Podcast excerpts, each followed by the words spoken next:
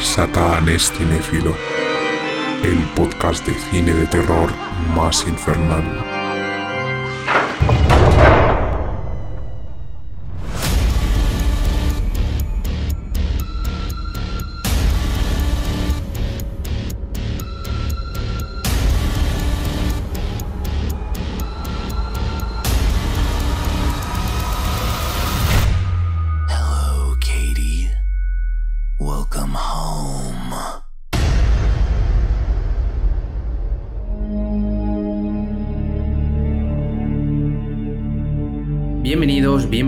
A Satán es Cinéfilo, el podcast de cine de terror más infernal. Yo soy Alberto Saurio, el súbdito favorito de Satán, y en este nuevo episodio os voy a hablar de Scream Legacy, un fanfilm sobre la saga de Scream. Pero en esta ocasión no lo voy a hacer solo, sino que me va a acompañar alguien muy especial. Alguien que tiene como meta en la vida mudarse a Woodsboro, vivir en Elm Street y asistir al campamento Crystal Lake, que además es un experto en el slasher, el gore y todos los subgéneros existentes dentro del cine de terror. Comenzó este proyecto el 5 de octubre de 2021 y cuenta en su haber con 65 episodios.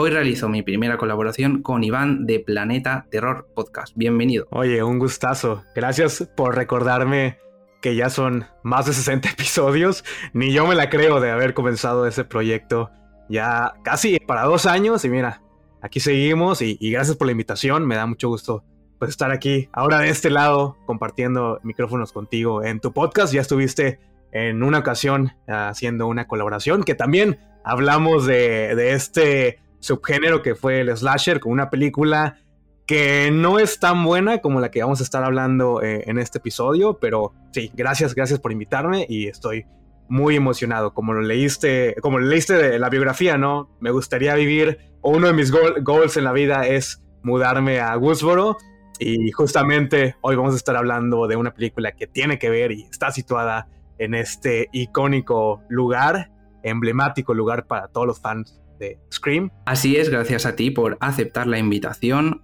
Para quien no lo sepa, eh, Planeta Terror Podcast fue realmente una inspiración para que yo empezara en el mundo del podcasting. Realmente nos conocimos por Twitter, un poco interacciones de dar like, dar retweet a, a puntuaciones de películas.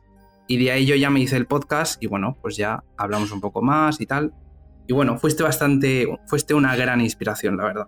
Gracias, gracias. Eh, y igualmente, o sea, para mí, una de las grandes satisfacciones de, eh, de, de hacer el podcast, pues fue conocer a, a, muchos de ustedes, como tú, como otros podcasters que ahora, pues sí son colegas y amigos, y a pesar de que no platicamos todo el tiempo, pero sí con, como dices tú, ¿no? Con los likes, con los comentarios, ahí vamos haciendo una comunidad que ido creciendo, creciendo bastante, y eso es de las grandes, lo que te motiva también para seguir eh, eh, haciendo este tipo de, proyectos que muchas veces los hacemos sin un beneficio ni económico, al contrario, ¿no? Invertimos bastante tiempo, tú bien lo sabes, que se, dedica, se le dedica bastante tiempo eh, en ver las películas, en analizarlas, en hacer tus guiones, eh, en eh, hacer el recording, hacer la grabación, editar, es, es todo un proceso que eh, mucha gente que, que pues, so, solamente se dedica ¿no? a, a, consumir este, este tipo de productos, pues a veces no saben todo el tiempo que le dedicamos y me da gusto que, que sigas, sigas adelante porque la verdad tienes un muy buen podcast, un muy buen proyecto, bastante original y, y que sigan así, que, que ya no dejes tanto tiempo pasar entre episodio y episodio. Queremos más de Satán es cinéfilo, por favor. ya, es que justamente lo que estabas diciendo lo iba, lo iba a comentar y es que, bueno, yo soy estudiante y al final no me da la vida para tanto y quiero, decir, quiero dar las disculpas a mis oyentes, ya que he estado dos meses sin subir episodio, el último fue el de Mosquito, pero ahora hemos vuelto a lo grande, con quién mejor que si no, que con Iván de Planeta Terror Podcast. Y con, y con Scream. Claro que sí. Hombre, gran saga, gran saga. Pero bueno, en este caso, eh, para quien no te conozca, quiero hacerte unas pequeñas preguntitas para hacer un pequeño debate eh, sobre el mundo del cine en general, sobre Scream. Así que vamos a comenzar con las preguntas para conocer mejor al invitado. Perfecto. Primero de todo, te quería comentar, ¿cuáles son tus subgéneros de terror favoritos? Y de cada subgénero, ¿cuáles serían tus películas favoritas? Eh, pues creo que es más que obvio, ¿no? Me has, me has escogido como invitado para hablar de Scream y creo que la respuesta es muy, muy obvia. Mi subgénero favorito de, de, toda la vida siempre ha sido el slasher. Pero sí creo que eh, es parte de, que crecí en, esta, en esa generación que eh, sus primeros como pasos en el cine de terror fue con el resurgimiento del slasher a finales de, los 90. Entonces podría ser como eh, un gusto que fue más que nada por la generación, generacional. Y sí, o sea, mi respuesta hasta este día sigue siendo el slasher. he ido aprendiendo pues a, consumir todo tipo, desde lo que se hizo previo, ¿no? Los, las películas clásicas que empezaron a originar eh, el slasher como lo conocemos actualmente, como La Masacre de Texas, no sé, Psicosis, todos esos primeros pasos en, el cine. Y a raíz de, de Scream, pues sí, consumí también todas las películas de slasher adolescentes. Entonces, te podría decir que mi subgénero favorito es el slasher y mi película favorita es Scream. Es muy obvio. Y además creo que, sí, igual a lo largo de, estos años, pues le he agarrado también como un amor al cine, al torture porn, que también me tocó mucho, que tuvo mucho éxito en, en los 2000 y pues podría ser que mi película favorita sería eh, el juego del miedo, So o, Hostal. Hostal 1 y la Hostal 2 me, gustan mucho. Y pues actualmente el cine que se hace como con conciencia social o con algún tipo de mensaje social, eh, que es algo que no podemos evitar y que casi todas las películas al año tienen ya este, este mismo esquema. Entonces, pues sí, podría ser que también sea uno de mis favoritos pero a consecuencia de que es lo único que se está produciendo actualmente. Ya no vemos este tipo de cine como más eh, underground o un tipo de eh, cine clase B, ¿no? O sea, sigue existiendo, pero ahora todo es el, horror con un comentario, con un trasfondo, con metáforas, que sí se han hecho durante mucho tiempo, pero creo que ahora en esto de 2022 es lo que más está eh, llenando taquilla, ¿no? Bueno, como decían en Scream 5, terror elevado. sí, el, famoso término terror elevado que, ya hemos aprendido a, a amar y, a odiar. Y, sigue, sigue, sigue, sigue estando como muy latente. Lo hemos visto, pues gracias a A24, ¿no? Que es como la, casa que está produciendo este tipo de, filmes. Pero sí, eh, creo que eh, de, este subgénero eh, que ya involucra como el folk horror, como el terror psicológico. Pues me gusta también mucho The Witch, de The Witch del 2015. Em, ¿Qué otras películas así? Midsommar me gustó mucho. Estoy dando las respuestas típicas, como que. Sí, eh, no, no. Sí, no, no hago eso por. Es que yo, Midsommar, bueno, la gente que me conoce sabe que yo y Midsommar no, no se llevan. No, la verdad es que no. Pero bueno, no pasa nada, no pasa nada. Eso ya daría para otro podcast entero. Nada, yo solo añadir a ese comentario que yo personalmente me he quedado en la época de los 2000. O sea, yo prefiero esas películas superficiales y demás. Aunque bueno, realmente como has dicho, Hostel eh, o Hostal, mm, tampoco era tan superficial. O sea, en verdad, no sé. A mí me parece que trajo una realidad que no, que quizá la gente a priori no, no podía imaginarse. Que era pues eso de los ricos ahí eh, subastando a gente. Sí, sí, sí, habla de, del capitalismo. Tengo entendido que realmente Hostel estaba inspirado en algo que había en la Deep Web que era parecido. En teoría, ¿eh? no lo sé.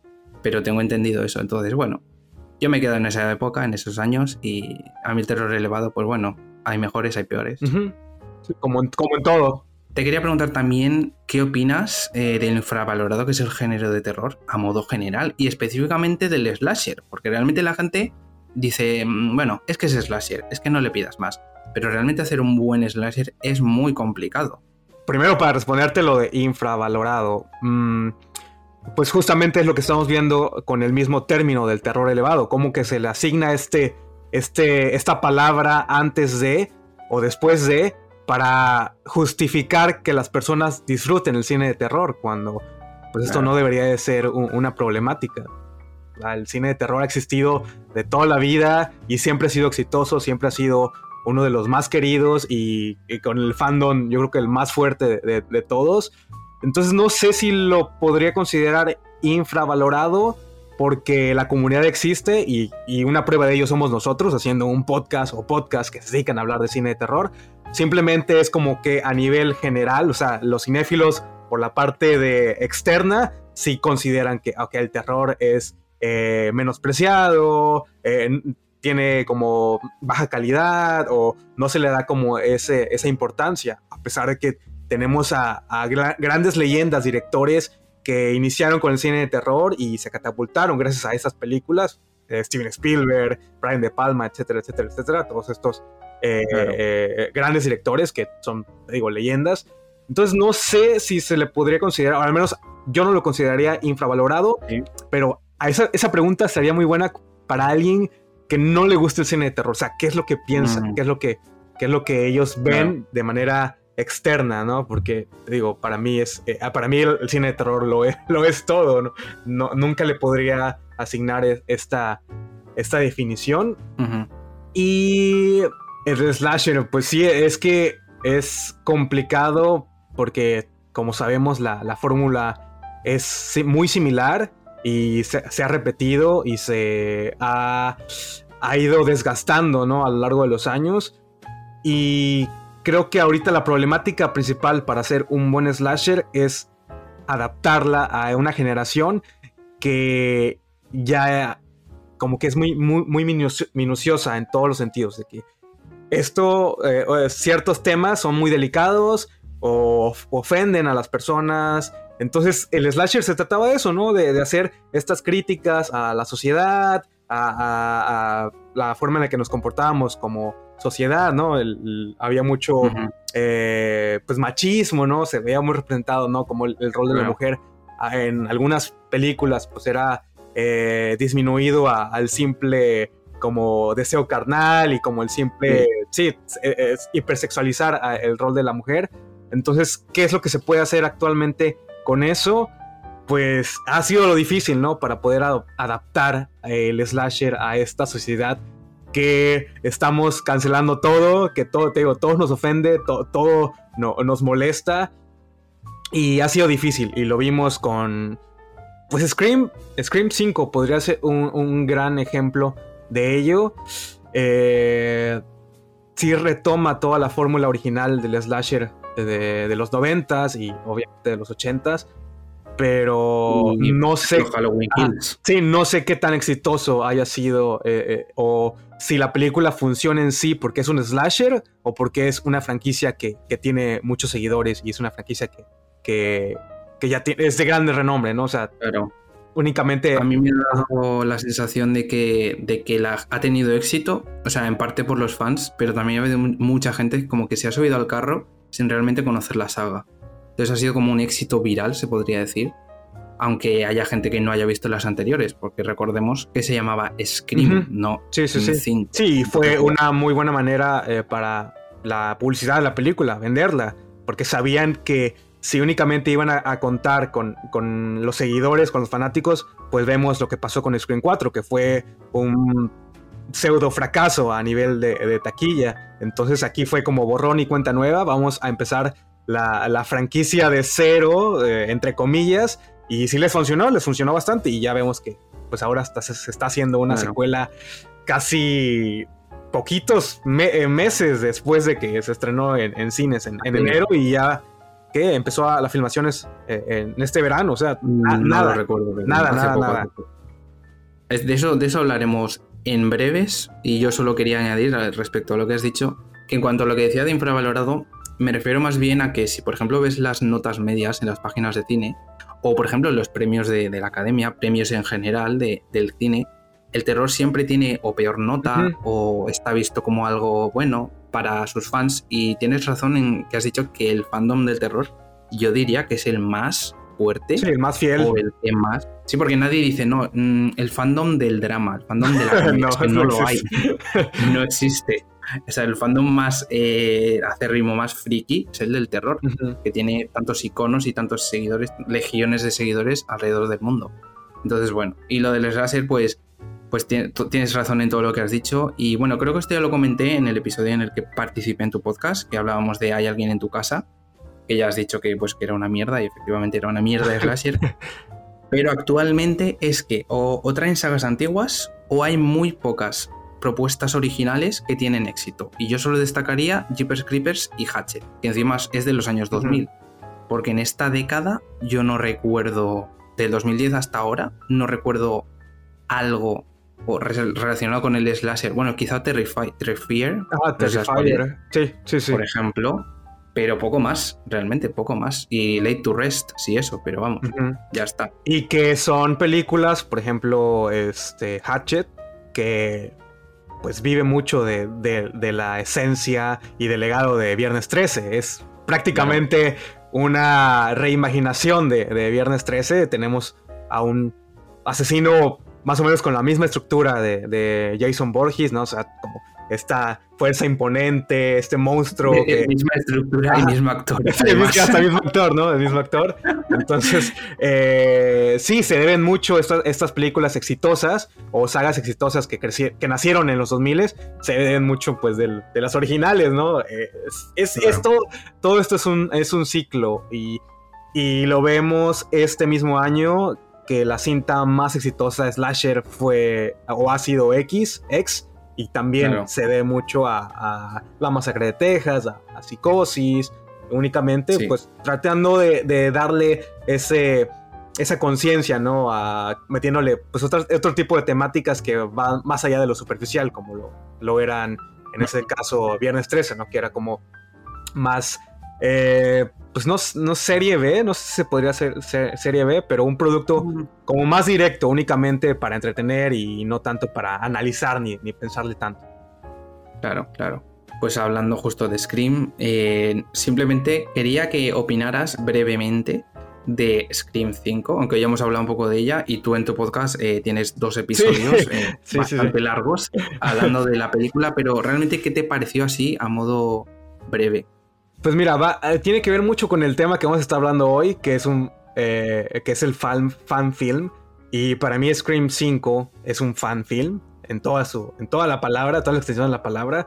O sea, eh, estos Radio Silence lo que están haciendo es un, homenaje, es darle a los fans lo que quieren. Y, sí, gracias a, se debe mucho al éxito de que pues tanto los directores como el escritor, pues son fans de, toda la saga y toda la franquicia. Entonces simplemente es darnos más de lo mismo. Yo no creo que hayan sido innovadores en ningún sentido. No creo que sea una película que se acerque a, la original para nada. Para mí, para mí, eh, todos estos meses que han pasado a, raíz del estreno, sigue estando Scream 5 en último lugar. Em, a pesar de que sí, hay, una muy, buena producción, eh, se intentaron hacer cosas diferentes, pero pues te digo, es, es, un es, todo ha sido un ciclo. Y Scream, la, toda la saga ha, sido muy, muy cíclica. Lo vemos que se ha repetido la misma fórmula en las películas, en las cuatro películas anteriores.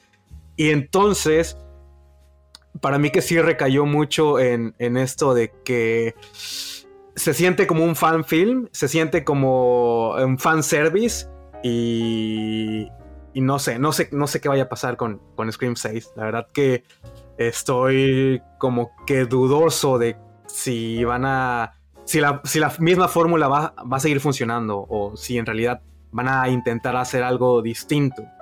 Eh, entonces yo te iba a preguntar justamente de Scream 6 porque vamos, yo tengo una, expectativa, puff, encima ahora que no está Neve Campbell, no sé qué va a salir de ahí. Pues ya veremos, ya veremos. Ha, sido todo este movimiento después de que se anunció ¿no? Que, no iba a estar y, mucha gente indignada, mucha gente peleando, discutiendo en, Twitter y asignándole este rol. O sea, yo entiendo que ella es el, es el pilar de la franquicia pero ya, ya, yo creo que ya llegamos a un límite en que hay que dejar en paz al personaje. Y después de ver lo que hicieron en Scream 5, que, que a pesar de que está presente y, y, tiene cierta importancia, pues no deja, no deja de ser un simple rol secundario, un, rol para satisfacer a nosotros para verla en, la gran pantalla de nuevo y, estoy consciente y, sé por qué ella rechazó, o sea, se dice mucho del dinero y todo esto, pero yo creo que si, eh, si tu legado está en, juego, eh, no, no, no, yo aplaudo la decisión de, de Nip Campbell por no participar y, qué bueno que se esté alejando. Porque, ah, no sé, no sé qué vaya a pasar con, con, Scream 6. La verdad que yo les deseo lo mejor. Les deseo lo mejor a, porque viene Kirby, eh, regresa Courtney Cox, regresan los, estos personajes que fueron introducidos en, en, Scream 5. Les deseo mucho éxito a esta película. Voy a estar ahí viéndola. Voy a estar, obviamente, el fin de semana de estreno ahí presenciando eh, la película. Pero mm, no, yo no veo cómo va a funcionar. O sea, no. Mi único deseo para la sexta entrega es que maten a, al personaje de Melissa Barrera, porque esa señora de verdad que jode la película. es que yo solo decir que Skin 5 me pareció flojita. El nuevo grupo de jóvenes ya es que ni lo recuerdo prácticamente, aparte de las caras de mm, sosa que tenía Melissa Barrera. Y realmente poco más. O sea, me pareció una entretenida película, pero se queda un poco justa. Y yo me acuerdo que tú y yo hablamos un poco de la película y te empecé a decir cosas y tú me decías, bueno, es verdad, es verdad, si la analizas así como un poco más. Y yo estaba súper crítico, la verdad. Es que yo estaba... sí. Para mí es muy difícil, porque te digo, estamos hablando de, una saga que, me encanta y que crecí con ellos, con los personajes. Y, por eso mismo mi calificación y la forma en la que percibía la película, pues eh, eh, tiene que ver mucho con, con todo lo mis sentimientos, eh, todo. O sea, no hay como, como una manera racional para yo decir, esta película es un 3 o es un 2. Cuando pues está retomando una historia que, me gusta y están regresando personajes que he visto a lo largo de toda mi vida, ¿no? Desde los 6 años que, vi la primera película hasta ahora que tengo 30 y tantos. Entonces sí, eh, me fue muy difícil. y, te digo, es una película que va a estar en mi top 10 del año pero aún así eh, estoy consciente de, que no fue la octava maravilla, ni, ni no sé, no, no ah, es, es, raro porque han pasado muchos meses y entre más pasa el tiempo, más va decayendo como mi puntuación y lo que opino de la película. No la he terminado, no la he visto otra vez, no he tenido la oportunidad de verla mm, después del estreno en cines y de ahí la vi creo que una segunda ocasión cuando compré el, Blu-ray y con dos, con dos vistazos, te digo, sigue estando en mi último lugar del ranking. Bueno, pues nada, ahora pasamos simplemente a unas preguntitas respecto a los fanfilms. Y bueno, podría decirlo yo, pero ¿tú cómo definirías un fanfilm? ¿Y has visto alguno aparte de, de este que estamos tratando, de Scream Legacy? Pues Aparte de este, que gracias porque si no fuera por el podcast, por tu podcast, no, no lo habría visto. O sea, sí supe del fan film, pero la verdad que nunca tuve como la intención de, verlo. Y no estoy como tan familiarizado, pero sí recuerdo haber visto el de Never Hike Alone, que es el de, de Jason, ¿no? De, de, Viernes 13. Ese, ese fan film que también me, encantó el setting, me, me encantó pues la idea que, que ahora sí están retomando, pues sí, lo, clásico de, Viernes 13, pero llevándolo a, una locación muy interesante. Eh, participa en persona, un, actor, creo que regresa, un actor de, los originales regresa parte del, reparto de, ese, de ese fan film. Y lo que pues define un, fan film, pues eh, el nombre lo dice, ¿no? O sea, alguien, un grupo de personas que se reúnen para homenajear a, un producto que puede que tenga un cierto número de, following, de culto, o puede que sea algo muy pequeño, porque no necesariamente tiene que ser como un fenómeno de la cultura pop, como lo es Scream o como lo es Viernes 13. Estoy seguro que también hay fan films más pequeños. Entonces, para mí, como lo que debe establecer o, estas eh, líneas que debería de tener un, fan film, pues sí, el hecho de, de estar tomando la idea o un producto que tenga un cierto número de seguidores, eh, a, ampliar la, línea del tiempo, la historia, darle, pues, e, e, ese... E, o sea, si yo tuviera la oportunidad de hacer un fan film de X o Y película, pues, ¿qué voy a aportarle, ¿no? A esto. O sea, quiero... Eh, hacer lo mismo o quiero homenajearlo o quiero, eh, quiero darle como un toque, no sé, eh, mm, diferente. O sea, eh, ¿Y de qué saga lo harías? ¿De qué saga? ¿Te ah, gustaría hacer uno? No sé, es buena pregunta. Es una pregunta complicada. Un fan fame si pudiera hacerlo. Es que Scream ya no, no. Siento que te digo, cada, cada entrada nueva para mí es un fan film. O sea, ya eh, Scream 2 es un fan film de Scream y, así consecutivamente. Sí, no, no, no, no, no, no, no tengo idea, pero mm, estoy muy contento con este fan film de Scream. si lo pudiera hacer eh, de nuevo, eh, lo haría tal y como lo hicieron estos, estos, este director y estos, este equipo, ¿no? Que, que se nota, ¿no? Que, que están enamorados tanto como nosotros de, la franquicia. Y tanto. Tanto, pues hablando de equipos, vamos a pasar al equipo técnico y filmografías. Bueno, yo añadir que tampoco sabría qué fanfilm hacer, la verdad, igual de Chucky, porque me encanta. Muñeco Diabólico es maravilloso, pero claro, eso cuesta un trabajo espectacular. Animatrónico, vamos, pero bueno, en fin, eh, vamos a pasar, como siempre en mi podcast, a hablar del equipo técnico, de qué trata realmente Scream Legacy, hablar de las filmografías y de toda la gente que ha participado. Así que nos escuchamos en la siguiente sección.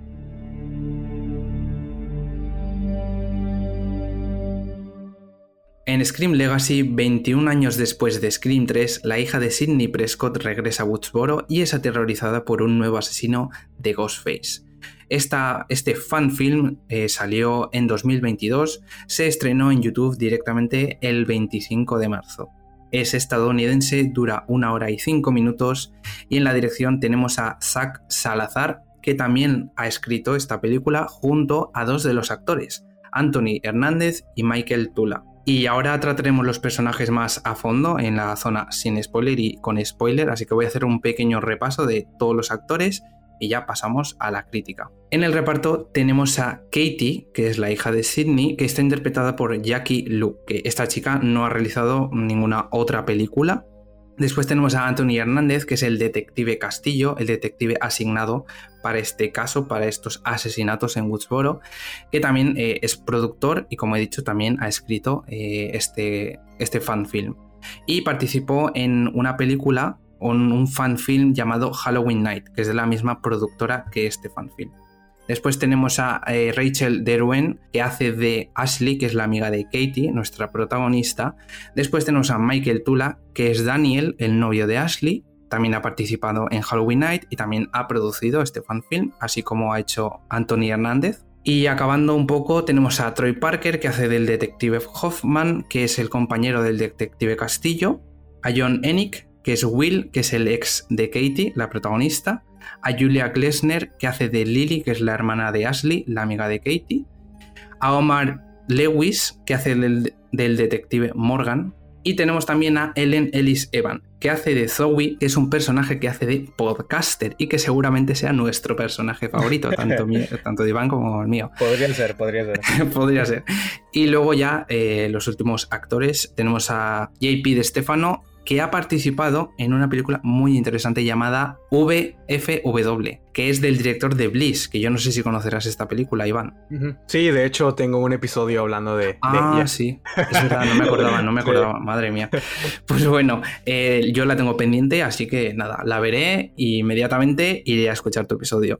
Y también ha dirigido el mediometraje Halloween Night, que es, eh, como he dicho, el fanfilm que, en el que han participado participado varios de estos actores. Y también tenemos a Connor Savoy, que es asistente de producción, pero tanto JP de Stefano como Connor Savoy han, han hecho de Ghostface. Son los performers eh, está, quienes están detrás eh, de la máscara del asesino. Finalmente, en cuanto a la fotografía y la música, en la fotografía tenemos a Jordan Rhodes, que no tiene trabajos relevantes, y en la música a Lance Treviño, que ha participado en series como The Walking Dead, Snowpiercer y en películas como Curve del año 2015 como asistente de producción de partituras. No sé si conocerás también Curve.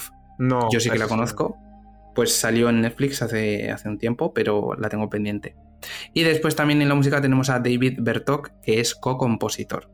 La productora es Sky9 Productions y como detalle final decir que se ignoran sucesos de Screen 4 y 5. Pasa del Scream 3 a directamente esta película. Es como una secuela directa. Sí. Este fanfilm eh, tuvo una campaña que fue lanzada en Indiegogo el 8 de marzo de 2021 y a pesar de que solo consiguieron 4.000 dólares de los 7.500 necesarios, al acabar la campaña comentaron que gracias a fuentes externas a Indiegogo podían llevar adelante el proyecto y en julio de 2021 comenzó el rodaje. Por tanto, el presupuesto de este fanfilm es de 4.000 dólares más material de fuentes externas. Por tanto, me parece la verdad, algo mm, a destacar porque la película está muy bien hecha, que eso ahora lo comentaremos y hablaremos bien de ella, pero de verdad que, tiene, tiene bastante valor. Esta película obviamente no ha tenido recaudación porque fue subida directamente a YouTube. Es una película hecha para los fans, sin beneficios, y eso de hecho lo avisan nada más empezar la película, que no tienen nada que ver con, la productora de, de la saga Scream.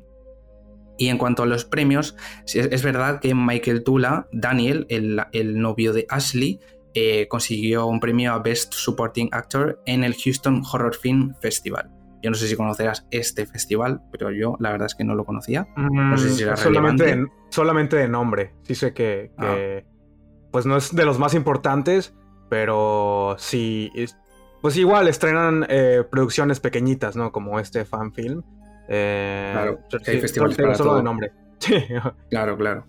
Y nada, y simplemente en la recepción en Film Affinity no tiene ni nota media, en IMDB tiene un 6 sobre 10 y en Letterboxd 2,6 sobre 5, es decir, un 5 aprobadita. Y nada, eh, ya hemos ya hemos hablado de los datos técnicos de las filmografías y ahora vamos a comentar qué nos ha parecido este fan film Scream Legacy.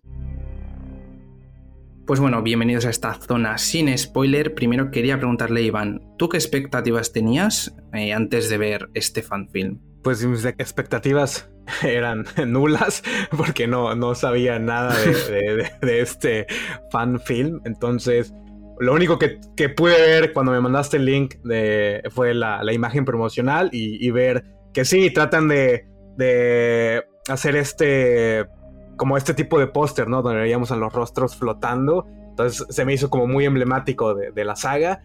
Eh, y ahora que lo estás comentando, ahorita con todos los datos de producción y datos técnicos, pues me gusta que el hecho de que esta, estas personas que están participando tanto detrás de las cámaras como frente a las cámaras, pues se nota, ¿no? Que, son amantes de, la franquicia y como lo dices, ¿no? Es un producto hecho sin ningún beneficio económico, únicamente para nosotros, para que lo veamos. Está en YouTube, está gratuito, lo pueden ir a ver y dura una hora, cinco minutos, no les va a costar nada de tiempo de, su día. En, un ratito se lo, pueden ver y, es lo que más me agrada de, esta, de esta película, ¿no? Que, se nota todo el compromiso que hay detrás, todo eh, el cariño hacia la saga, al igual que Radio Silence, hizo, Silence hizo con Scream 5, este mismo equipo que está como muy apasionado por aportarle algo a, Scream.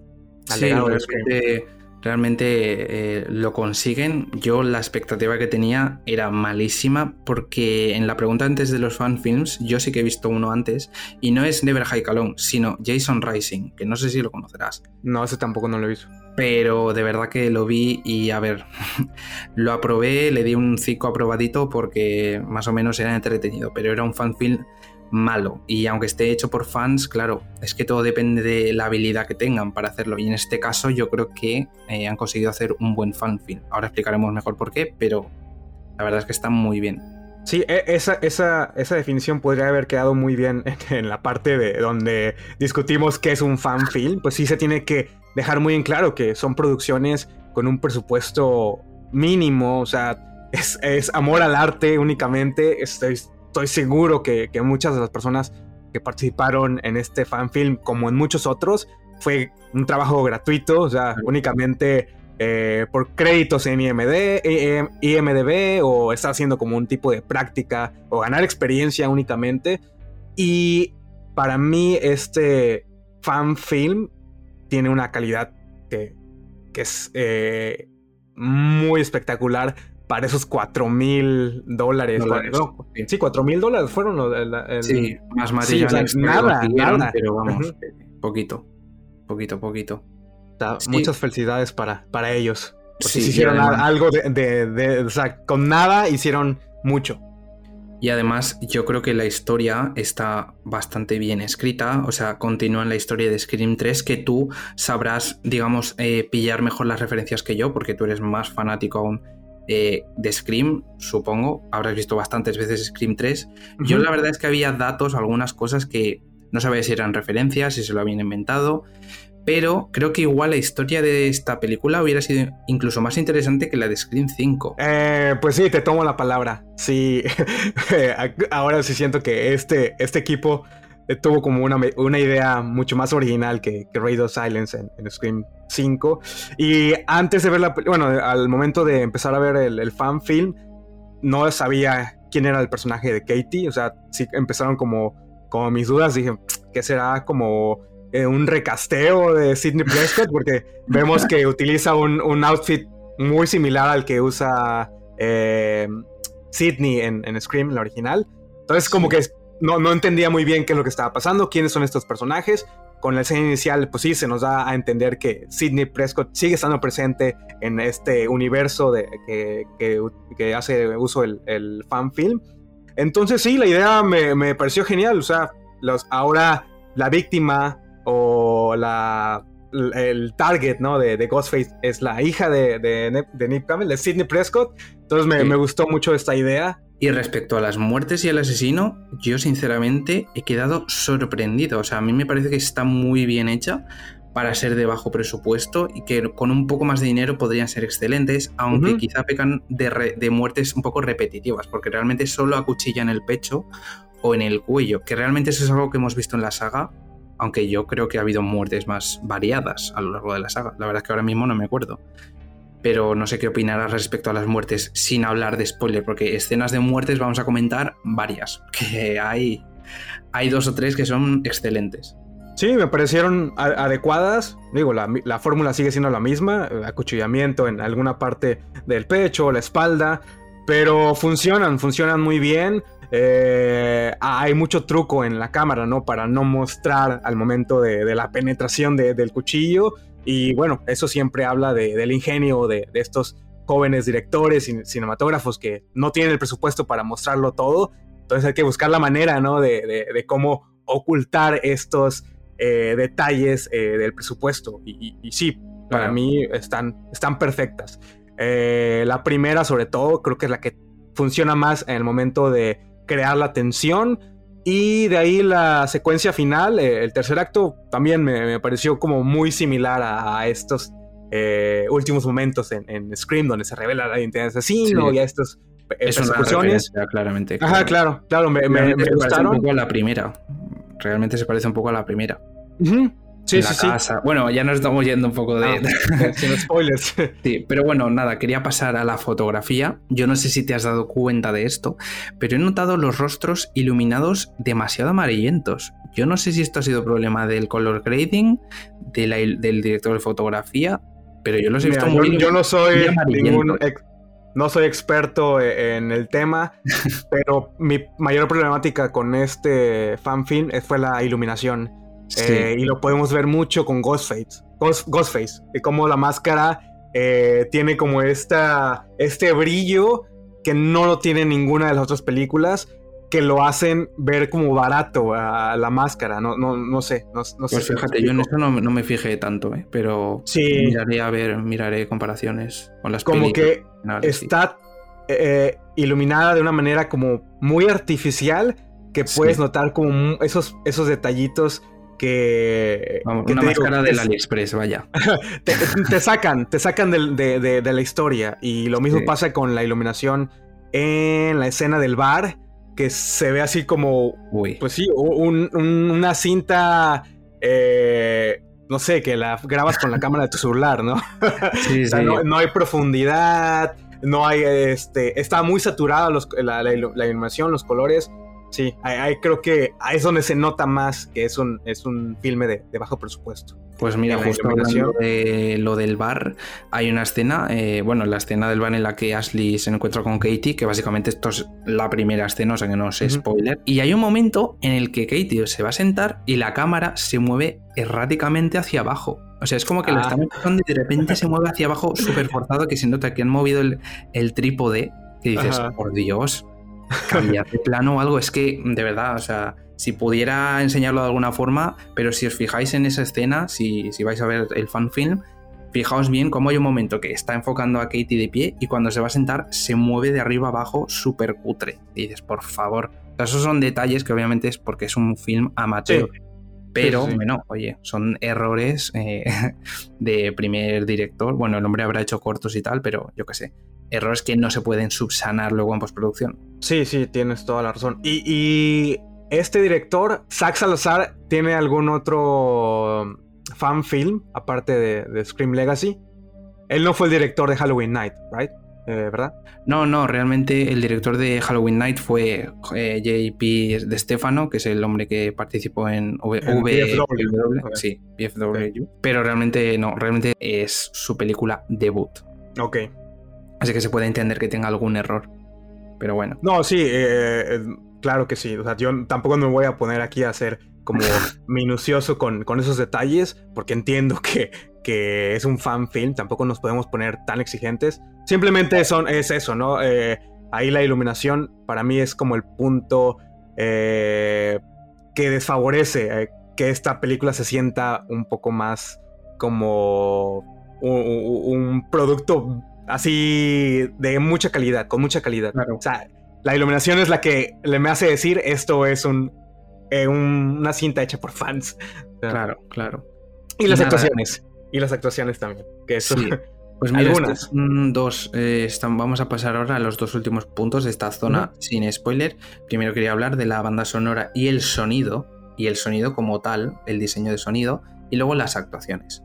Yo he de decir que la banda sonora apenas la recuerdo, pero el sonido me ha parecido excelente. Aunque la toma de sonido directo se nota enlatado, en el sentido que los diálogos a veces se escuchan un poco cutres, así como enlatados, es que no hay otra forma de definirlo. Me parece que el sonido es muy bueno y los efectos de sonido mm, en momentos tenso, tensos me recuerdan a los escuchados en películas de la saga. Sí, sí. De hecho, utilizaron parte del. No, bueno, no sé si fue una reedición del score, pero mucha de la música de fondo es Sí. muy o muy, muy similar. O es la misma o es muy similar a- al score de Beltrami eh, en las cuatro primeras. Le, le da ese toque Scream. O sea, si algo te, te lleva a ese universo de Scream, es la música. Es Eh, que totalmente. O sea, si hubiera sido distinto, habría sido un poco raro. O sea, no sé. Porque, por ejemplo, Viernes 13 también tiene sus propios efectos Ujú. de sonido, su propio score, que es característico, Sí, pesadillo. si lo remueves, eh, no se siente como, como una película de Claro. Viernes 13. Y Totalmente. lo mismo pasa con eso. No sé si hayan tenido algún problema con el copyright de, de las canciones. Mm, yo O- creo que no, porque realmente al principio se ve un cartelito que pone no tenemos nada que ver con Mm. no sé qué, bueno, algo así. Sinceramente Eh, no, no creo. Por eso es que, bueno, no, no, no, no me di cuenta. Está monetizado el, el video. Ah, bueno, creo que sí, porque tiene anuncios. Ah, ok. Pues entonces sí que estará monetizado. Porque Sí, tiene eh, anuncios que se, me ah. paró tres veces la película. O sea que, Ahí estaría bien como investigar cuál fue el acuerdo de estar utilizando eh, pues cosas, eh, productos con, con copyright, canciones, la Bueno. máscara también, la máscara es la misma, o sea. Sí, a, a mí me gustaría saber que, cómo le hicieron o si de plano eh, Miramax o Dimension Film prestó los derechos al saber que iba a ser como un fanfilm, pero ah, no creo. A, a saber, la verdad. O solamente que solamente que ellos estén eh, recibiendo eh, el dinero de YouTube de las reproducciones. Podría Ya. ser. Puede ser, puede ser. Y nada, simplemente en esta zona sin spoiler, eh, destacar de las actuaciones que las coreografías entre Ghostface y las víctimas me han parecido de muy alto nivel, la verdad. Ujú. Todas Sobre las- todo la primera, la primera escena. Yo me quedé, yo dije, pero bueno, o sea, pensaba que sería mucho más cutre. Ahora comentaremos las muertes y los, las chasings mejor en spoiler, pero de verdad que yo me quedé, en plan, madre mía, que bien hecho está. Sí, sí, sí, sí. Está eh, de muy buena calidad el, el, el fanfilm. O sea, no parece, no parece. O sea, únicamente esos pequeños detallitos que vimos con la iluminación, eh, algún tipo de, pues, eh, detalles técnicos, ¿no? Al momento de los movimientos de cámara, etcétera, etcétera, etcétera. Pero no, es, es un- un- una cinta que a grandes rasgos es impecable, o sea, no, no, no le veo esas fallas de una cinta amateur que podríamos ver en otro tipo de, de, cinta hecha por un fan o hecha por fan. Aparte que es una, una productora que se dedica ya, tiene experiencia con, haciendo películas y, cortometrajes. Tampoco es que sean un grupo de estudiantes que se reunieron a, a hacer una película con, con cinco pesos, ¿no? O sea, sí, sí hay gente talentosa de por medio. Sí, yo es lo que dices, es una productora dedicado a ello. Y a ver, yo entiendo en parte que quieren hacer homenaje y que les guste hacerlo, pero no sé, también estaría guay a ver, a ver si hacen una obra original, ¿sabes? No sí, estaría. Fanfilms. Creo que tienen una en mente, pero no estoy seguro. Entonces, bueno, ya veremos qué dé para el futuro de, esta productora Sky9 Productions. Así que ya veremos qué dé para el futuro. Y tiene mucho mejor calidad de, producción que películas que han sido lanzadas directamente a, DVD, ¿no? En estos, en estos últimos años. Literalmente, literalmente. Películas que están en, en, Tubi TV, no sé si supiste la... la sé lo que es Tubi TV, sí. En España no existe, pero para la gente friki que nos gustan estas pelis cutres, eh, yo sigo un canal que se llama Happy Wax TV, que es, que justamente de Canadá, y, y, bueno, siempre habla de Tubi TV, de todas las pelis cutres y no sé qué. Entonces, tengo ganas de que llegue a España, pero aún no, aún no llega. Y, y sí, son películas que tienen un presupuesto 10 veces más que, que Scream Legacy y se ve mucho peor, ¿no? Incluso hasta las actuaciones son, son bastante mediocres. Entonces, sí, yo, yo seguir apoyando a esta productora. Si siguen haciendo fan films de este estilo, seguramente los voy a estar viendo, los voy a tener en la mira. Y si hacen algo original, pues estaría bien ver qué pueden hacer con un slasher de este tipo, de este estilo. Tanto, nada, eh, pues una, una idea como más original. Sí. Estaría bien. Claro, o que creen un nuevo asesino. o, crear una, una, nueva, un nuevo personaje, ¿no? Que tanto estamos como ganosos de ver el nuevo ícono del cine de terror moderno, porque no, no existe. Ya. Bueno, está Victor Crowley, Terrifier. Bueno, Art the Clown se llama. Pero bueno. Sí, podría ser, el último. El último. vamos. ¿Y qué nota le darías a esta película? Muy de pues, a, mí eh, me cuesta a veces porque cambia mucho, cambia mucho mis notas. Luego pienso que, no sé, merece un 2.5 sobre 5 y la vuelvo a ver y puede que suba o puede que baje. Entonces, por el momento y dado todo lo que hemos estado hablando, de, de todo lo que implica el hacer un filme con un bajo presupuesto, todo lo que implica eh, pues estar trabajando con, con un eh, con el tema del copyright, con algo que ya está establecido y continuar con una historia que, que sí, la, todos, todo, todos conocemos muy a detalle, sean fanáticos o no de, de, la saga. Entonces para mí es un un 3, 3, 3 sobre 5. Sí. vendría a ser un 6. 6, un 6. Un 6 de sobre 10. Pues fíjate, yo le daría un 7. Y mira que yo mm, soy exigente para. depende de qué películas, pero me entretuvo, mm, todo el rato me mantuvo pegado. Y sobre todo, para mí lo que le subió tanto la nota fueron eh, dos escenas, mejor dicho, de chase scenes, que ahora comentaremos en la zona con spoiler, pero que de verdad que yo pegué sobresaltos. O sea, yo me quedé y nada, para quien haya visto esta película, pues espero que eh, nos comente su opinión eh, sobre lo que estamos diciendo o su opinión personal de este fanfilm. Y si no has visto Scream Legacy, te invito a que la veas ya que la tienes en YouTube disponible gratuitamente. Así que dicho esto, vamos a comentar escenas específicas en la zona con spoiler. Vamos allá. Pues bien, vamos a pasar a la zona con spoiler, vamos a hablar de escenas específicas de este fanfilm y yo quería empezar obviamente con la escena inicial, la muerte del psicólogo de, de Sidney, el doctor Rosenbaum, que me recuerda mucho a la inicial de Screen 5, cuando mete el cuchillo en la puerta como que intenta forcejear con la puerta y realmente yo me quedé impresionado. Y por ejemplo, eh, cuando mata al hombre, es como que levanta el cuchillo y cuando lo clava, sale Scream Legacy. sí, muy similar, muy similar a... bien hecho. O sea, yo me quedé flipando. dije, joder, o sea, el sonido y todo, yo, yo me asusté y todo. O sea, no sé en qué momento exacto, pero hubo jumpscare, o sea, yo, yo me asusté y el diseño de sonido, por eso repito, que me parece excelente porque está súper bien conseguido. Sí, te diré que ah, es mi escena favorita, o al menos fue mi momento favorito de, todo el fanfilm, la escena inicial. Y te digo, me gusta el hecho de que hay cierto cierta similitud con la muerte de, Casey Baker al momento en el que el este psicólogo va corriendo y lo ataca de la misma manera que, ataca Ghostface a, Casey. Eh, la cuchillada final también para pasar a, a la secuencia, bueno, para pasar al título. Y me gustó el hecho que no se fueron por lo obvio todas las escenas iniciales de Scream a Scream 5 siempre son mujeres, siempre son este, como, ¿no? esta actriz joven, famosa, eh, y ahora se fueron con, lo opuesto, ¿no? Con un personaje ya de la tercera edad, bueno, un adulto mayor, que no te esperarías que fuera eh, la secuencia inicial de, un Scream, ¿no? De, un Scream. Me gustó mucho la originalidad que hay en, en ello.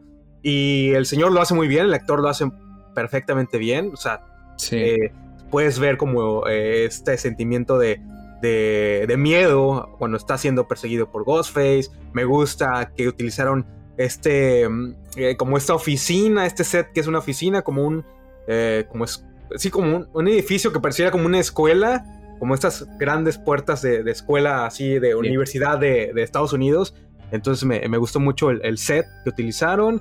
mi único pero sería la iluminación con Godfate, que te digo que se ve como muy brilloso en, cuanto a la máscara y el traje. Pero muy bien, fue mi secuencia favorita. Y buena dosis de sangre, a pesar de que no hay nada tan gráfico. Eh, me gustó el suspenso, me gustó la tensión que se construye. Y la voz de este Ghostface, a pesar de que no es Roger L. Jackson, eh, no, le, no, le, no le eh, se parece mucho, se parece mucho, no le, no le pide nada. Yo, pensaba que era el mismo. ¿eh? Por un momento eh, estaba como dudoso. ¿Será él? ¿Será? ¿Acaso sí le dieron, le dieron el precio? Pero no. la voz está bien.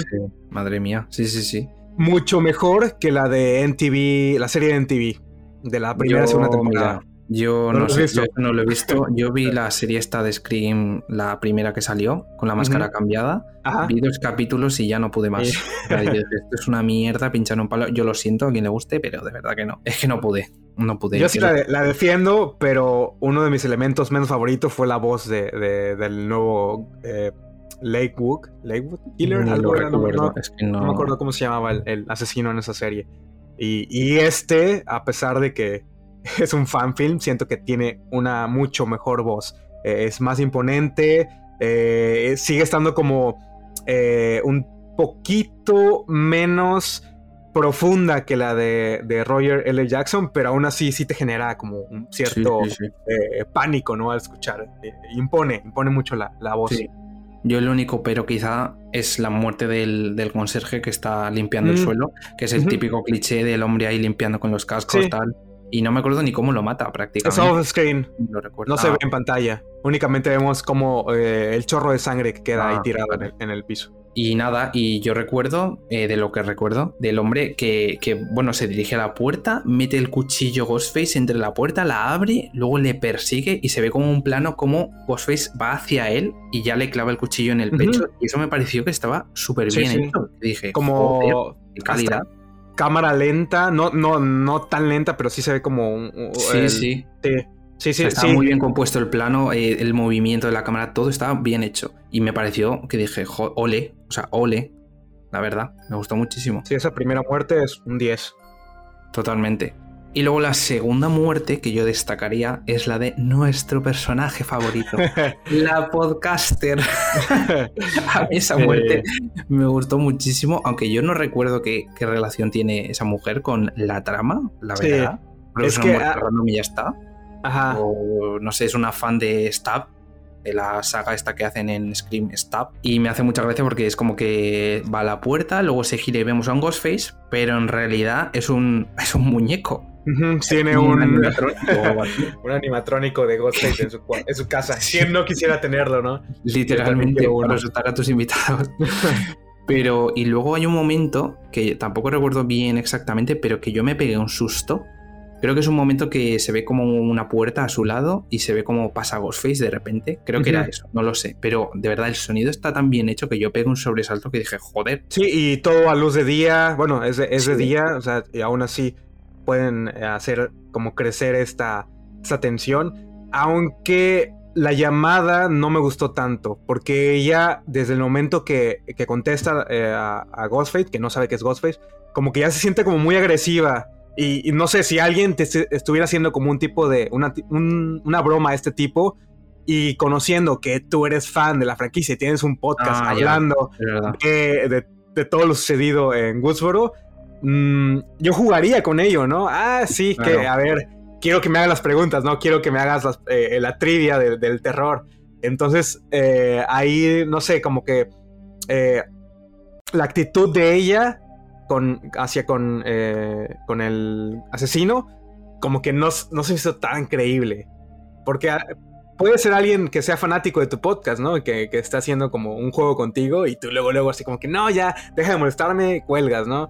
Pues fíjate que yo no, no recordaba eso, pero es verdad. Y, y eso es algo que no pasa solo aquí, sino pasa en muchas películas, que, que es un tanto error de acting como de dirección o de escritura que de una cosa pasa a otra. Sí. Es como, a ver, no, no somos tan exagerados. Bueno, depende, pero mm, tampoco de repente te pones, "Ah, Dios mío, ¿qué pasa aquí? O sea, no, ya sabe ese personaje que va a morir o que es que no tiene sentido, ¿sabes? Y eso es un cliché, entre comillas, que suele pasar en varias películas.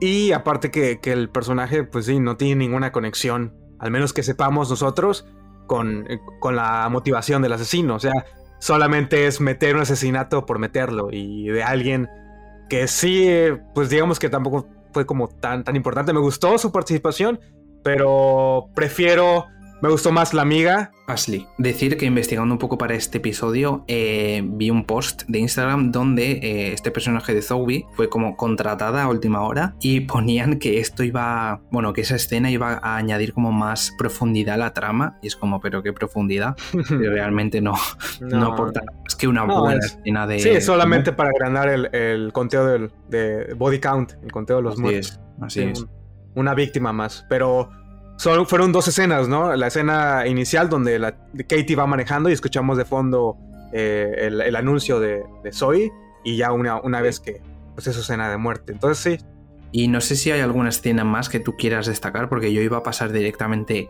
al final y a la revelación del asesino, pero dejo que, que comentes tú alguna cosa que no haya añadido yo.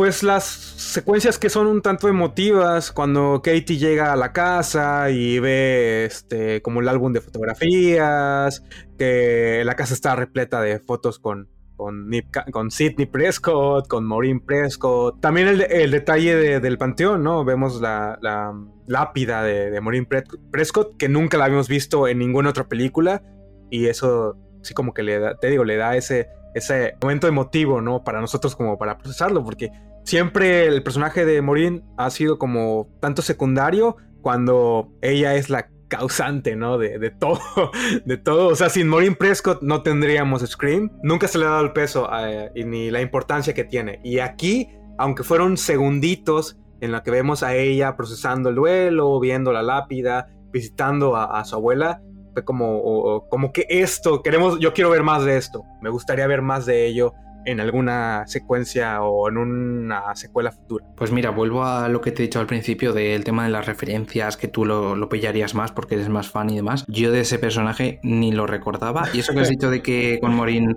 no habría Scream, es que tampoco lo recuerdo, porque no me acuerdo bien cómo, cómo era la primera o cuál eras, cuáles eran las... No sé qué relación tendrá, he visto todas, obviamente, Sí. pero la verdad es que ahora mismo no me no recuerdo demasiado el lore de, de la saga. Sí, pues es que eh, así ah, en- de manera muy resumida, pues Maureen Prescott es la responsable, ¿no? Eh, por ella es que eh, Billy Loomis y después Norman y después todos los asesinatos han, han tenido que ver directamente con ella por eh, pues este pasado tormentoso que tuvo cuando estuvo viviendo en, en Hollywood y después cuando tuvo el amorío, ¿no? Con el papá de Billy. Entonces sí, o sea, se le echa la Ah, culpa vale. a. Maureen Prescott de- de destruir la familia eh, o el ambiente familiar de, de Billy y de ahí pues él, cuando deciden asesinarla y después años, Después año- años después eh, pues ahora tomar estas cartas sobre el asunto en contra de, de Sidney. Y no sé si querrías mm, destacar algo más antes de hablar de la revelación del asesino. Y mm, pues te digo, el- todos estos momentos que hacen referencia a la saga. em, hubieron personajes, como muchos personajes, como extras, como que piensas tú que van a tener alguna relevancia, como la mesera, que también llega como así a, a- a saludar a, a esta chica y solamente, solamente la vemos en un, en un momento. La amiga también creo que estuvo desaprovechada, al menos la muerte de Sí. ella estuvo como muy muy sencilla y La de Ashley. Sí, la de Ashley. Sí, a mí esa me pareció un poco mm, patética en el sentido de que Katie se acerca a Ashley y obviamente pasa el típico cliché en el que el personaje perseguido no dice qué está pasando y dice, los ha matado a todos, los ha matado a todos. Y entonces el otro personaje le dice, pero ¿quién? ¿Quién? ¿Qué está pasando? Ese, Ujú. típico, ese típico cliché. Y de repente aparece Ghostface en su espalda. O sea, aparece como del suelo Sí. fuera yo que sé, Mario Bros. Aquí de repente sale del tubo y de repente aparece Ghostface y, y le revienta a Ashley. O sea, Sí, esa sí, muerte es un poco forzada, mal hecha. Y la persecución em, antes de que se revele la identidad, también que sale Katie, abre la puerta de su casa y está el exnovio y en lugar de escapar y, y salir corriendo de ahí, o sea, lo que hace es abrazarlo y decirle, ah, me están persiguiendo, me están persiguiendo, pero se queda ahí en la puerta, o sea, Ya, tres segundos antes estaba Ghostface con el cuchillo a punto de clavártelo y ya Sí. ahora estás como que, ay, sí, ya, ya está alguien conocido, alguien que me puede ayudar y en lugar de huir, salir corriendo de, de la escena, ahí se quedan a platicar y a echar el café. Eso, claro. así como que se, se no. hizo muy, muy tonto de su parte, como que las decisiones de ella fueron cier- de cierta manera tontas. Así es, y bueno, ya que estamos hablando del tema de la escena de Will y demás, ya pasamos a esta, a esta zona de la revelación del asesino. Continuamos. Yo quería mencionar eh, la escena de Will, porque es verdad que sí que te hace dudar de si realmente el ex de Katie era Ghostface, al menos a mí.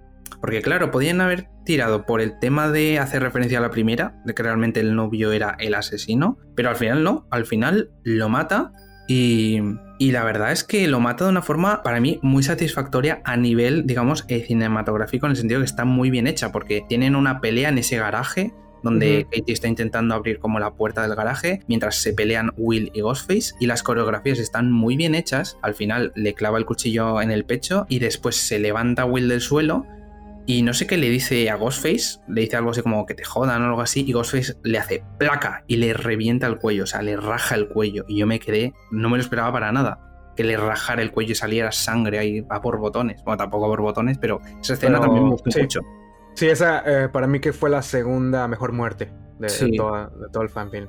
Era de- sorprendente. Bueno, y luego realmente llega la policía, el detective Castillo y Hoffman, que es su compañero, y de cuatro policías que llegan, eh, matados fuera de la casa, eh, el hombre que lo tira a la piscina, y luego hay otro que lo mata de forma bastante genérica, es que ni, ni lo recuerdo, la verdad. Y ya solo quedan Castillo y Hoffman. Hoffman eh, es asesinado dentro de la casa, pero Castillo sigue buscando a Katie. Eh, lo que pasa es que Ghostface aparece y pega un tiro a Castillo. Entonces Ghostface y Katie se quedan solos, se quedan en la entrada de la casa. Y aquí viene la revelación del asesino. Por favor, Iván, dinos quién era el asesino, qué pasa en esa escena. Eh, pues resulta que el asesino es como el interés amoroso de la mejor amiga de Katie, de Ashley, que Sí. eh, cuando, nos cuando en las primeras escenas que llega Katie al bar, ahí este, se encuentra con, con Ashley y ahí le presenta ¿no? a este, pues ese tipo que acaba de conocer, que están como apenas saliendo y están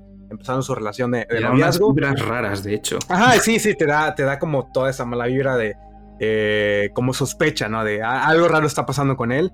Y sí, resulta que él es el asesino. ¿Y qué relación tiene con Katie? Pues él es hermano de Billy Loomis. Billy Loomis siendo el asesino de, de la primera película de eh, Scream de 1996.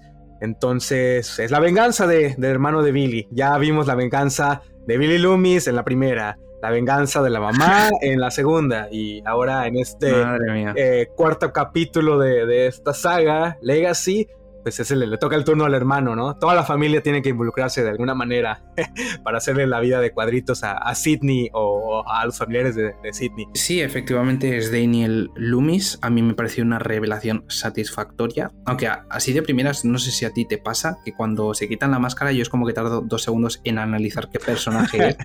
Que ¿Quién digo, es? me estoy equivocando. Me pasó, por ejemplo, con la revelación de Scream 3 del director. Yo no recordaba prácticamente ese personaje. La sí, verdad. es que el, el, personaje de Norman sale como en Poco. dos escenas Sí. y después que lo dan por muerto y ahí, ahí está ese debate, ¿no? De que ya ves que Gale le, le toma, ¿no? La, eh, eh, la pulsación y, y, o sea, ¿cómo te puedes equivocar con eso? O sea, no, es imposible eh, parar, tu, parar tu corazón, tu pulsación por, por un segundo o por un minuto, o sea, es, es algo inaudito y, y, ella, o yo creo que no lo hizo bien y, y lo dio por, sé, por, por muerto. Entonces sí, siempre hay, hay ese debate ahí entre si Norman es considerado como de los peores asesinos de toda la franquicia y bastante olvidable también su, su eh, el segmento y revelación final. Para mí es la peor de toda la, de la saga completa. Bueno, a mí la verdad es que las cuatro películas me gustaron. Me gustan las cuatro mucho más que la quinta, sinceramente. O sea, para mí la quinta es la peor, lo digo ya. Pero bueno, oye, cada uno, pues oye. Y es verdad que la tercera en general es la más odiada.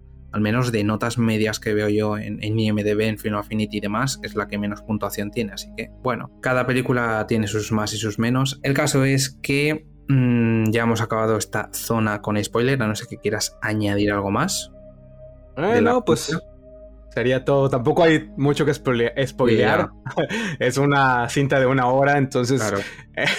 eh, tampoco les vamos a decir qué pasa minuto tras minuto. O sea, es claro, mejor claro. que ustedes lo descubran en caso, dado caso que no lo hayan visto.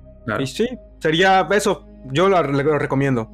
Sean o no sean fans del de, de cine de terror. Incluso para personas que les interesa, ¿no? En algún futuro producir, dirigir, eh, puede ser como un buen ejercicio para checar técnicas, claro. cómo, cómo, con un bajo presupuesto poder, eh, pues sí, eh, lograr esas adversidades, ¿no? Eh, los movimientos de cámara que, que, utilizan ellos y los cortes y las ediciones para no mostrar de más, porque no, pues no tienen a su disposición pues los grandes eh, sets ni los grandes millones de dólares para hacer estas eh, escenas de muerte tan elaboradas como pues, el claro. cine de Hollywood en general.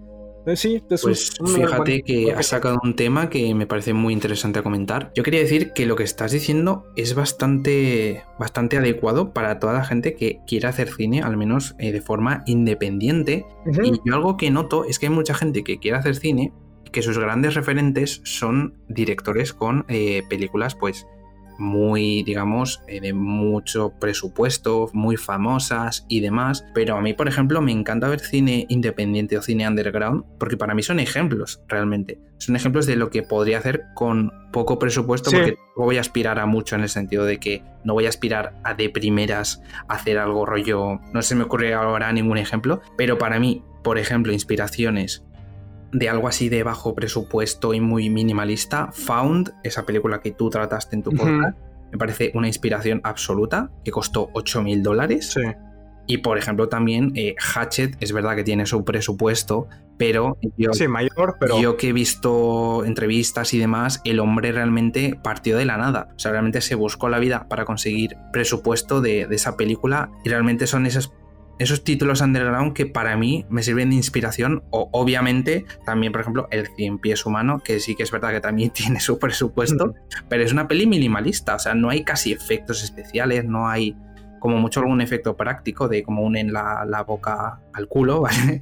Pero realmente, mmm, no sé, a mí mis, mis, mis, inspiraciones son películas de estas pequeñitas y yo creo que hay mucha gente que tiene como inspiraciones títulos más grandes o más, no sé. Y es verdad que esto, estas películas son ejemplos de cosas que una persona independientemente puede hacer. Entonces me sí, puedes ir, puedes ir aprendiendo trucos sí, al consumir este tipo de, de producciones más independientes. Y aprendes a priorizar, priori, priorizar ¿no?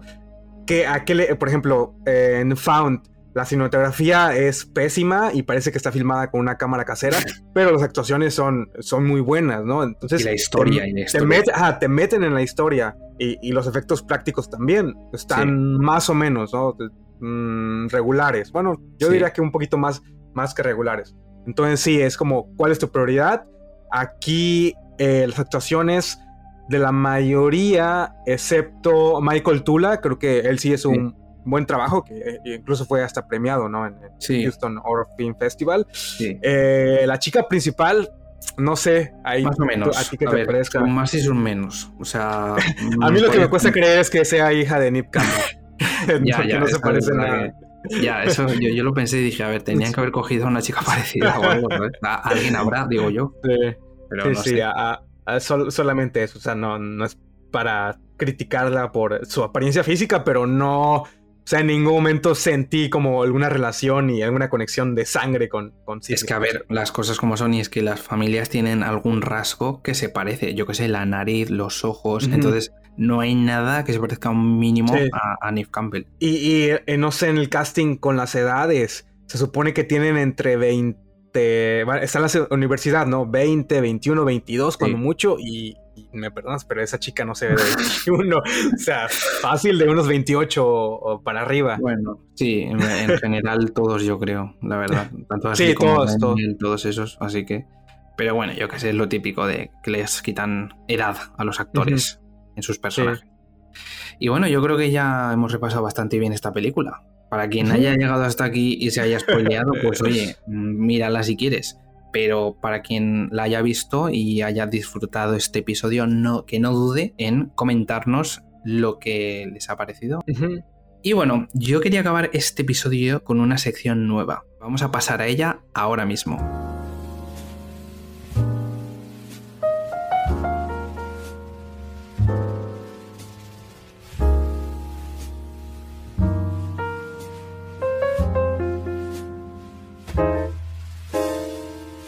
Bien, pues esta nueva sección que quiero estrenar con los invitados tratará de un quiz de cine de terror. Es decir, yo a medida que vaya invitando gente a mi podcast, a cada invitado le haré un quiz, específicamente de películas de terror. Son 10 preguntas en total y el invitado tiene dos minutos para completar este quiz. Si responde, por ejemplo, 5 preguntas, pues tendrá 5 puntos. Y al final del año haré un recuento de o un ranking de los invitados y sus respectivas puntuaciones y a ver quién ha sido la persona que más puntuación ha conseguido. Así que va a estrenar esta sección nuestro compañero Iván, que está aquí invitado. Y pues nada, Estoy listo. Estoy ¿Estás listo, para listo? hacer el conejillo de indias. Muy bien, muy bien. En cuanto te diga tiempo, yo te empiezo a leer las preguntas y tú respondes. ok. Pues vamos allá. Tiempo. Nombre de la amiga de Julie en I Still Know What You Did Last Summer. Carla. Director de la trilogía August Underground. Paso. Asesino de la película Late to Rest. Eh, The Scrum School. Actriz protagonista de Jason X. Um, Nombre de la actriz. paso.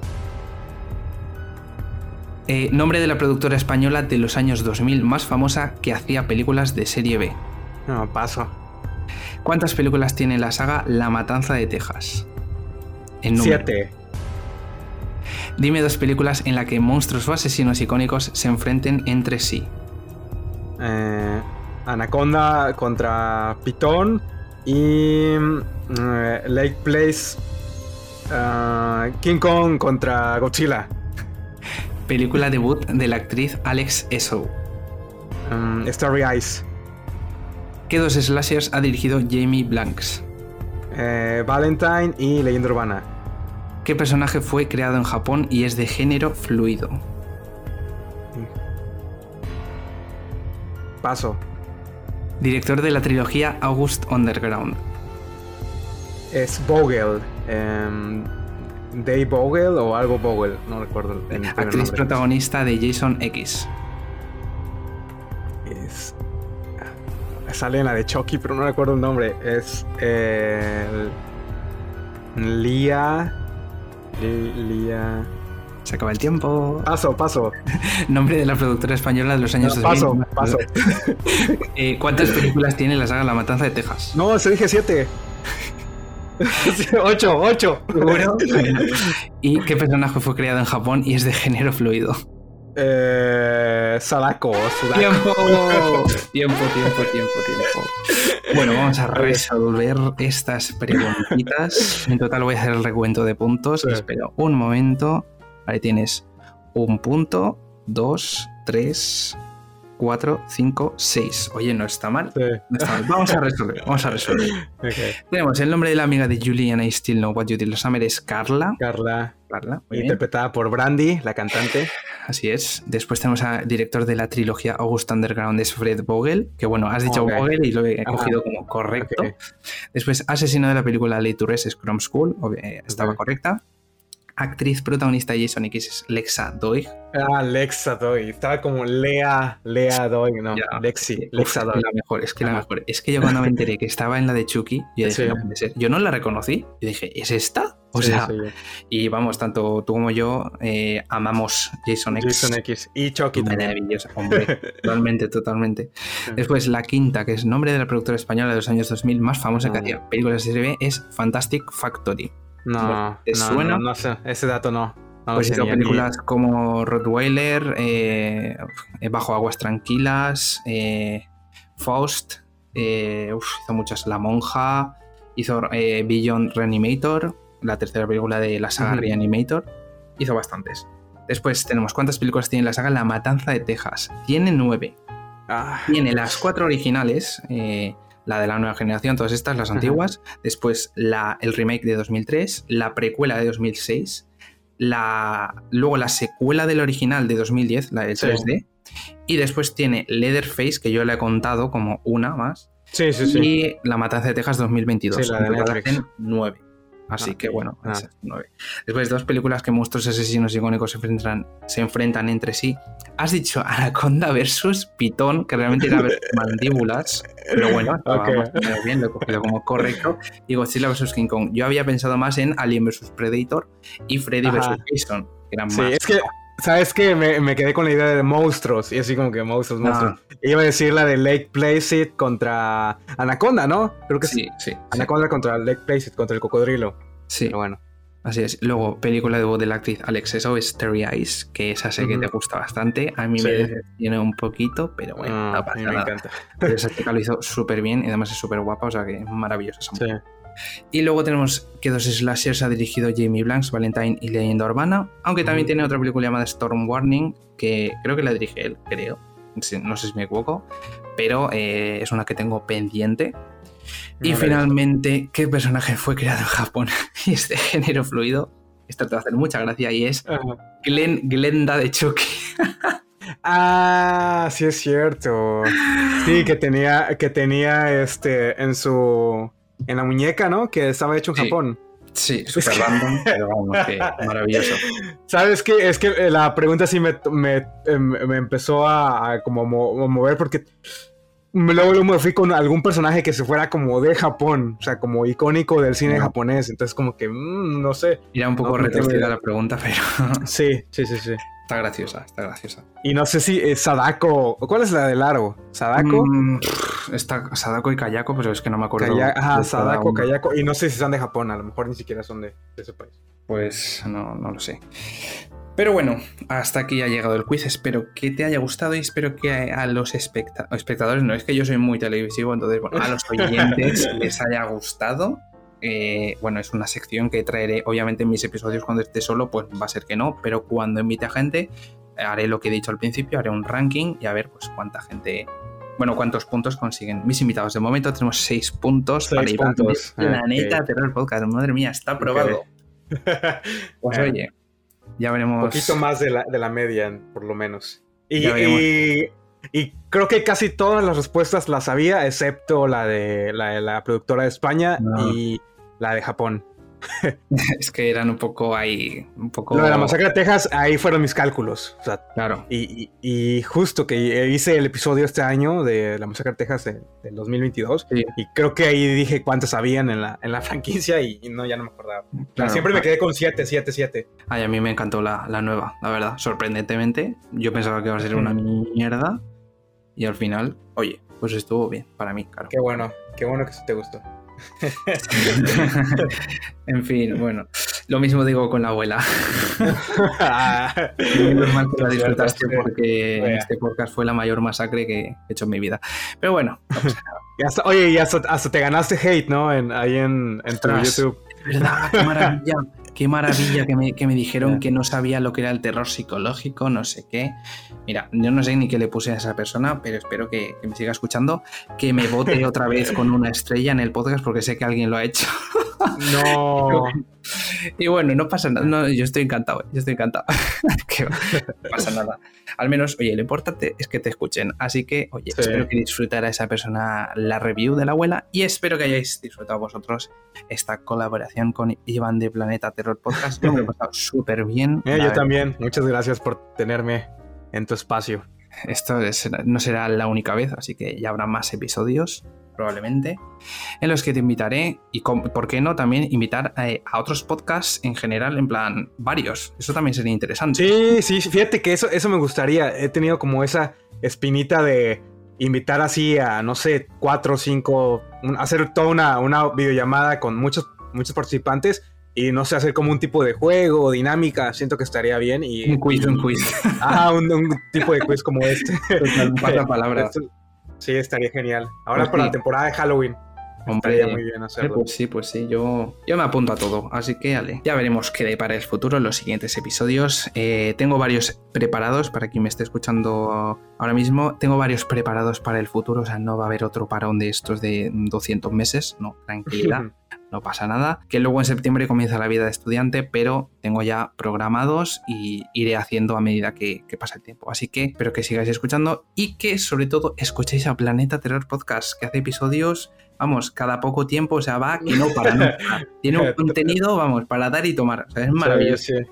Sí, como tú lo dijiste, 65 episodios en un Madre transcurso de, de dos años que parece, parece bastante, pero no, no lo es. Y bueno, ahí vayan ustedes a buscar las redes sociales. Seguramente van a estar ahí listadas en la descripción de, de este episodio. Y pues sí, escuchen, escuchen terror, escuchen podcast de, de personas como nosotros que, que nos gusta el, el género y que tratamos de dar como nuestro aporte y, y opiniones al respecto de, de todas esas películas clásicas y no tan clásicas, Claro. estrenos, eh, películas de los 2000, 90, 70. Eh, sí, es. eh, pues sí, vayan, vayan a escucharlos, Sí, es- a es- escucharnos a todos. Claro, obviamente pues tendremos una audiencia de nicho porque no a todo el mundo le gusta este tipo de contenidos y este tipo de películas sobre todo. Pero bueno, creo que es interesante que al menos haya ciertas personas que hablen de ellas, que les den voz. Así que bueno, eh, mirad las redes sociales de Planeta Terror Podcast, lo dejo en la descripción, podéis escucharle en vuestras plataformas de podcasting favoritas, Spotify, eh, Anchor, Google Podcast, eh, Apple Podcast, etcétera, en YouTube también. Nuevamente, muchas gracias por el espacio. Igual, te deseo lo mejor. Sigue echando muchas ganas. Ya quiero escuchar el episodio de, de con Nic- Nicolas Ca- Cage. Eh, no la he visto la película, la Ah. tengo, eh, te- eh, lo que comentábamos en un principio, que tengo ahí mi lista de, de- de pendientes y esa es una de las que, que han- se que han quedado ahí en el olvido y espero que ahora con tu episodio me den un poquito más de ganas de, de verla. Seguro que sí, porque yo tenía expectativa neutra. Pensaba que iba a ser meh, pero al final fue uf, muy buena. O sea, yo si hiciera una película así, sería feliz, la verdad. Sí, y que hablan muy bien de, de la actuación de, de Nicholas, ¿no? Que sale de lo habitual, de, de interpretarse a él mismo. Y aparte creo que está este chico de, de Alex eh. Hereditary, ¿no? Hereditary, sí. Ajá.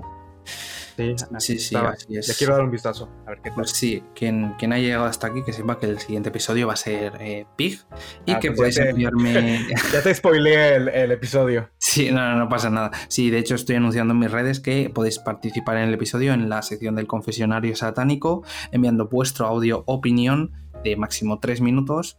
Así que, bueno, si alguien quiere participar, pues estaré encantado. Y si nadie participa, pues me jodo y a la siguiente. y ya está, y no pasa nada.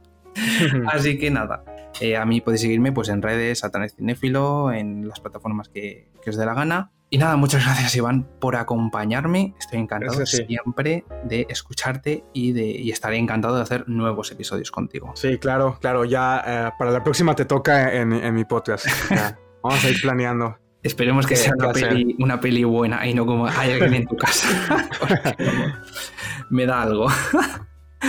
en fin. Eh, esperemos que así sea. Pues nada, dicho esto, me despido. Nos escuchamos en el siguiente episodio. Bye. Adiós. Escuchamos en la próxima. Bye.